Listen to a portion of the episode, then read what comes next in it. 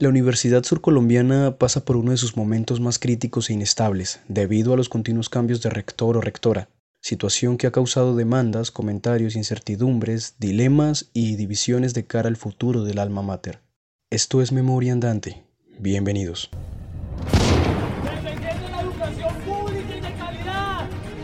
están violando todos los derechos como ciudadanos y como colombianos.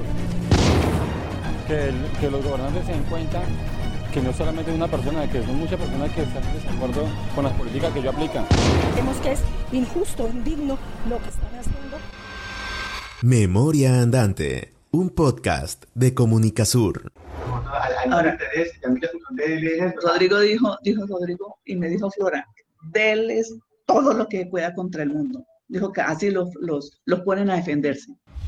Lo que acaban de escuchar es el momento en el que la candidata Nidia Guzmán confirma lo que para muchos ya era un hecho, la injerencia de congresistas del Partido Liberal como el senador Rodrigo Villalba y la representante Flora Perdomo Andrade en la contienda electoral de la USCO, lo que nos hace preguntarnos, ¿por qué la política tradicional entra a influenciar o tomar partido en procesos políticos al interior de la universidad? Ricardo Areaiza, director de la unidad investigativa del periódico La Nación. Yo creo fundamentalmente que la injerencia no ha sido por el fortalecimiento inicial de la academia, sino que todo ha girado alrededor de la burocracia eh, interna y de la contratación. Los grandes escándalos que se han presentado en los últimos años han tenido que ver fundamentalmente con dos tópicos. Es eh, contratación y burocracia. Mm, en mi entender y lo que yo he podido cubrir en estos años es justamente eh, ese el interés fundamental para que muchos políticos y además de eso otros sectores eh, igualmente interesados en la contratación han tratado de cooptar ya la institucionalidad y de mm, intentar por lo menos eh, mandar al interior de la USCO. De ahí toda la estrategia yo creo que se desprende a partir de ese momento, no el fortalecimiento de la matrícula cero, ni de eh, fortalecimiento institucional, porque nunca lo he tenido. A lo mencionado por el periodista Ricardo Areaiza sobre la burocracia y la contratación que genera tanto interés en los políticos tradicionales del departamento, el politólogo y profesor de la Universidad Surcolombiana Piero Emanuel manifiesta que lamentablemente este fenómeno no es nuevo. Es algo que se ha venido dando incluso, no podría decir, desde finales del, siglo XIX, cuando se empiezan a crear las universidades. Recuerden ustedes que en, ese momento las instituciones de educación superior obedecían, y colegios incluso, obedecían claramente a apuestas de los partidos políticos. Particularmente estamos hablando del Partido Conservador y el Partido Tradicional. ¿sí? Entonces hay universidades que obedecen claramente a esa, a esa tradición, ¿cierto? De influencia de, de los sectores, de los grupos políticos, eh, los cuales han tenido una influencia sobre determinadas instituciones. Esto, por supuesto, no es el deber ser, ¿sí? Y las universidades se han dado una lucha histórica, los sectores universitarios se han dado una lucha histórica por la autonomía universitaria y por supuesto porque la universidad sea una comunidad académica que no responda ni a intereses partidistas, ni a intereses políticos, ni a intereses económicos, ni a intereses religiosos, en todo caso, una institución moderna una institución secular y sobre todo una institución científica. La intervención política de la cual nos hablan Ricardo y Emanuel no solamente viene de las familias y políticos tradicionales, o por lo menos así nos lo dio a conocer Camilo Forero, representante estudiantil ante el Consejo Superior Universitario. Sí, y, y, ahí hay, un tema puntual, y, y, es que no, no son solamente los políticos tradicionales, o sea, hay jóvenes con el alma envejecida, jóvenes que arrancan diciendo que son la renovación de la política, que arrancaron desde la universidad haciendo política, o que son estudiantes y ahorita son concejales en su municipio y terminan siendo igual de politiqueros a los demás y creen que porque aún tienen un vínculo como estudiante con la universidad, les da derecho entonces a utilizar ese vínculo para favorecer sus intereses o luego hacen filita. Entonces sale uno al consejo apadrinado de algún candidato a la alcaldía que queda en segundo lugar. Luego le dice a sus compañeros, apoyen a este man, este man yo le digo que apoya a un candidato a la rectoría y luego cuando él gane la alcaldía y nosotros ganemos la rectoría, pues todos vamos a tener trabajo. Y así es que vienen jodiendo la universidad, así es que vienen jodiendo el movimiento estudiantil, que va llegando a espacios de ocupación de poder institucional y político, porque se dedican a hacer lo mismo que han venido haciendo las personas que llevan mucho tiempo en la política, con cuatro, cinco, seis periodos sentados en el Consejo o en el Congreso o incluso en la Asamblea con algunos diputados. Estás escuchando Memoria Andante. Pilos para estudiar, pilos para leer, pilos para pensar y para resolver problemas, pilos para madrugar, pilos para trasnochar. Y hay otros que es muy pilo, paga, pilo, paga, pilo, para gastar la plata mal.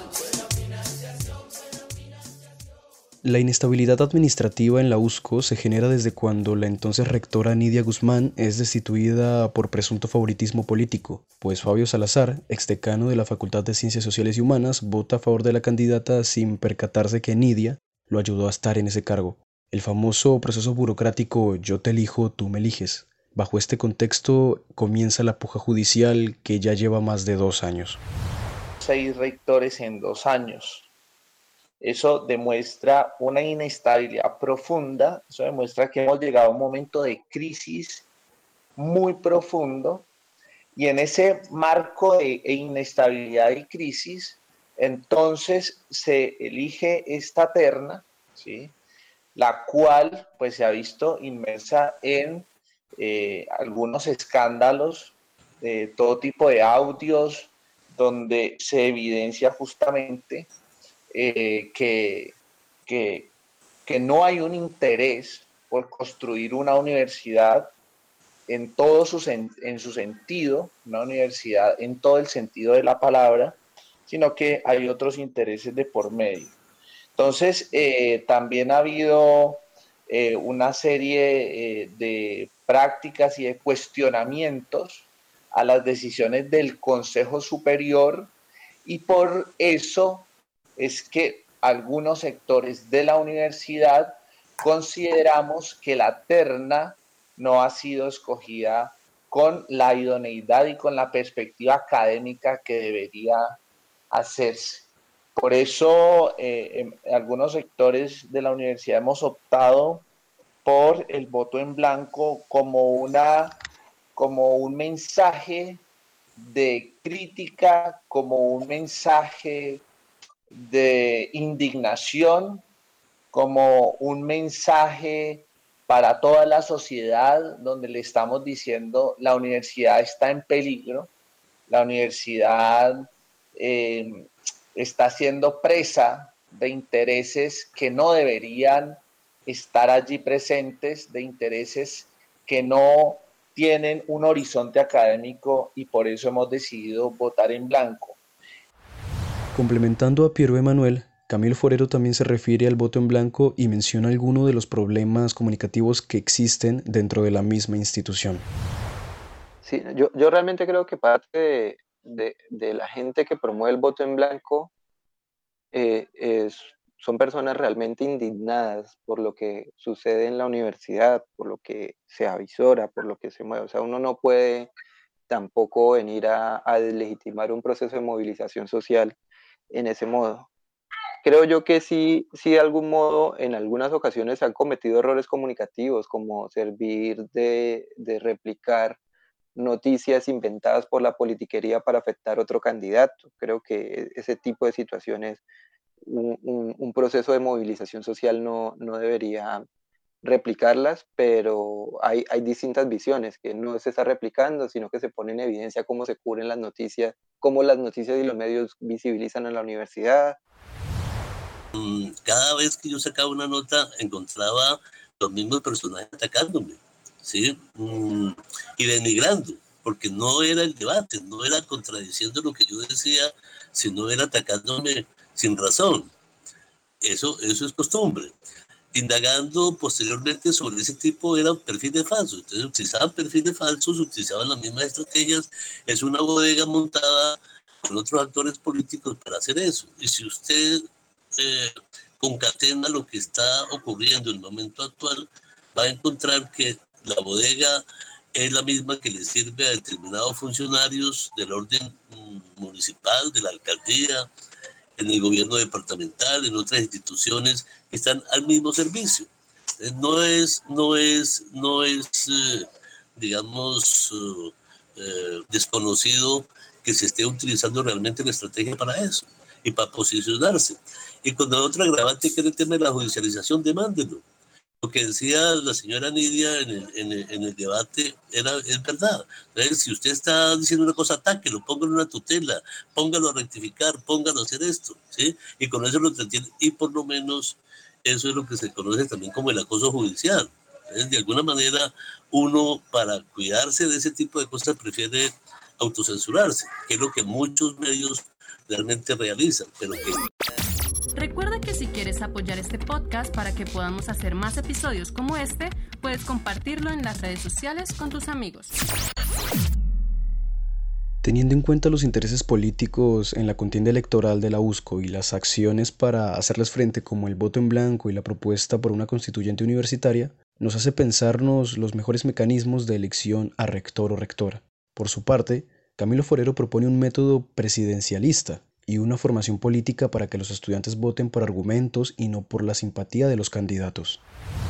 Yo pensaba más en un sistema presidencialista electoral, o sea, que quien esté habilitado para cumplir requisitos se postule directamente con una, con una propuesta que esté ajustada al plan de desarrollo y al PEU, que es el alma de la universidad que casi nadie cumple dentro de la institución se van a una ronda, primera ronda, y el que saque más de la mitad de los votos eh, pálidos, pues inmediatamente rector, y si no, pues nos vamos a una segunda ronda, eh, al mismo estilo de elecciones presidenciales, en, en, una elección donde todas las personas tienen el mismo peso, todas las personas tienen el mismo valor electoral, sin porcentajes, voto secreto, voto universal, con debates y con unas reglas de financiación claras, o sea, que la gente sepa realmente cuánto gasta cada candidato y candidata dentro de un proceso de elección a rectoría y que ese mismo escenario debería aplicarse directamente en los procesos de elección de decanaturas y que sea la comunidad universitaria en procesos asamblearios que ayude a determinar cuáles serían los requisitos académicos y administrativos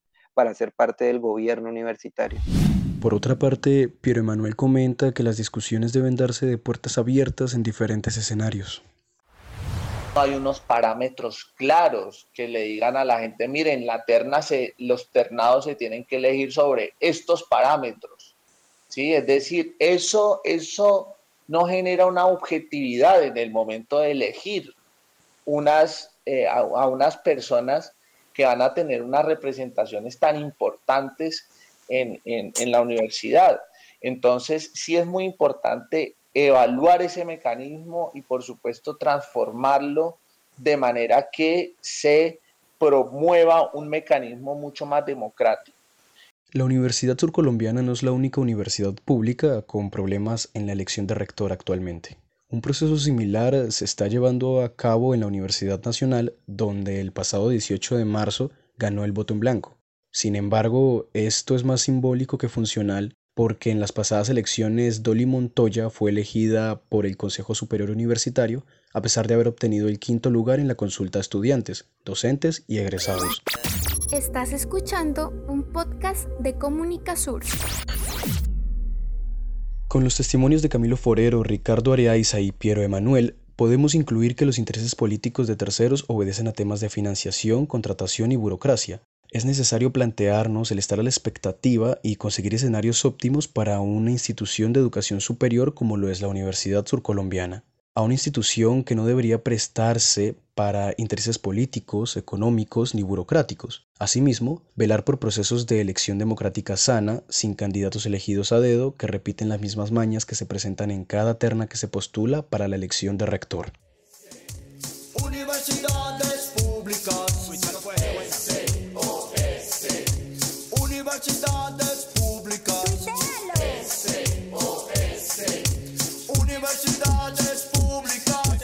Agradecemos a los invitados del episodio, a la musicalización proporcionada por la Facultad de Artes de la Universidad de Antioquia y, por supuesto, a todos los que nos escuchan mediante su plataforma de podcast favorita. Este fue un reportaje realizado por Dedney Rivera y quien les habla Jason Cano, en el marco del taller de producción radiofónica gestado desde el programa de comunicación social y periodismo. Hasta la próxima. Recuerden que pueden seguirnos a través de nuestras redes sociales en Facebook como Comunicasur y en Instagram y Twitter como arroba Comunicasur1.